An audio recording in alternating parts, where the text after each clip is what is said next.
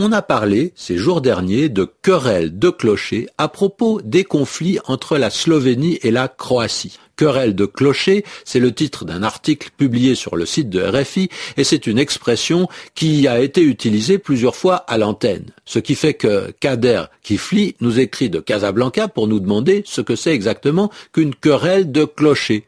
Eh bien, c'est une querelle sur des enjeux qui ne sont pas tellement importants. On se bagarre, mais pour des raisons mineures, pour de petites raisons, et des raisons que personne ne connaît en dehors de ceux qui vont s'empoigner. Donc, une querelle de clocher, on considère que c'est très local. Dans l'exemple qu'on a donné, les Croates et les Slovènes ne sont pas d'accord sur le partage d'une petite baie à Piran.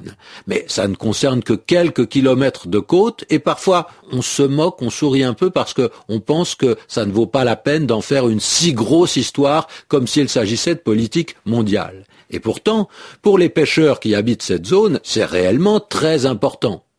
Est-ce que ça doit vraiment avoir des répercussions sur la présence de la Croatie dans l'Europe? C'est autre chose. Peut-être que cette querelle ne devrait pas dépasser le clocher des petites villes concernées. C'est bien l'origine de cette expression et on a même fait une pièce de théâtre. En France, on parle de clochemerle. C'est pareil que querelle de clocher. Hein. Clochemerle, c'est le nom d'un petit village inventé. Tout le monde s'y déteste pour des raisons très peu importantes, mais on a l'impression qu'on joue l'avenir du monde et que rien n'est plus important.